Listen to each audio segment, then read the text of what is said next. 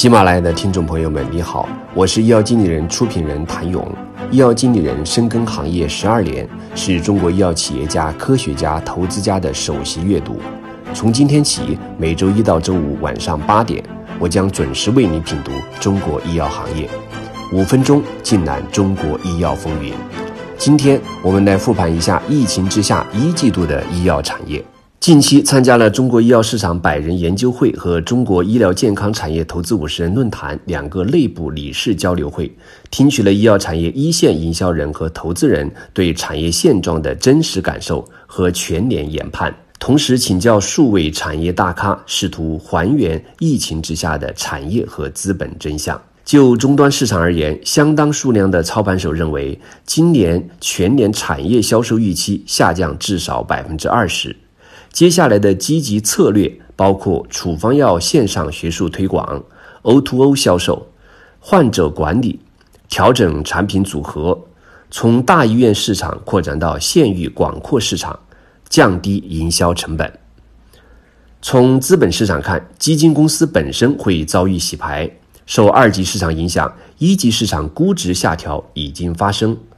被投企业在疫情影响下。研发类企业冲击相对较小，医疗服务类公司受灾严重。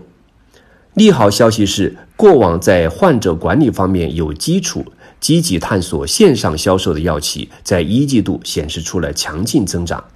科创板以更加积极的姿态拥抱药企，国家层面会以更大的力度支持中国创新药开发和基层医疗卫生事业建设。全球视角看，中国药企可能错过了最好的全球化窗口期。受中美关系影响，之前一致的观点认为，类似芯片等涉及国家信息安全的 IT 产业会持续受到越来越严厉的冲击，而生物医药似乎因为人道主义的普世价值或能幸免。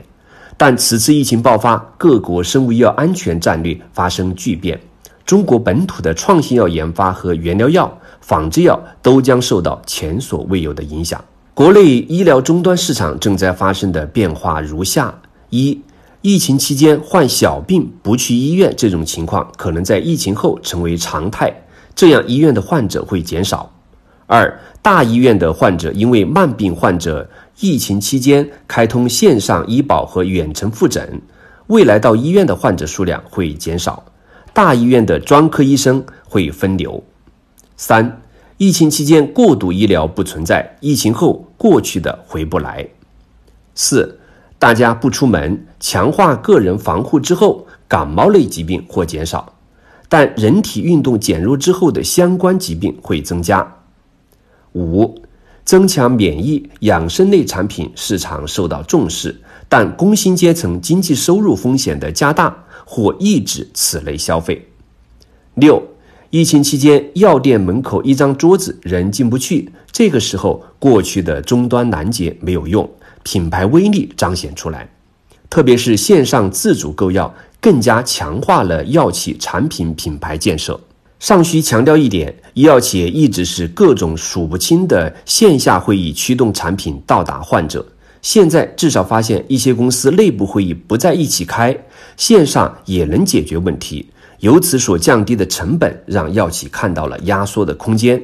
喊了很久的数字化营销，实际上药企自身办公尚没有数字化。在自身数字化基础上，未来药企线上推广或会发生里程碑式的跃进。说来好笑，好几位药企的老总们干了几十年的营销，这次疫情中是第一次手机下单、网上购药。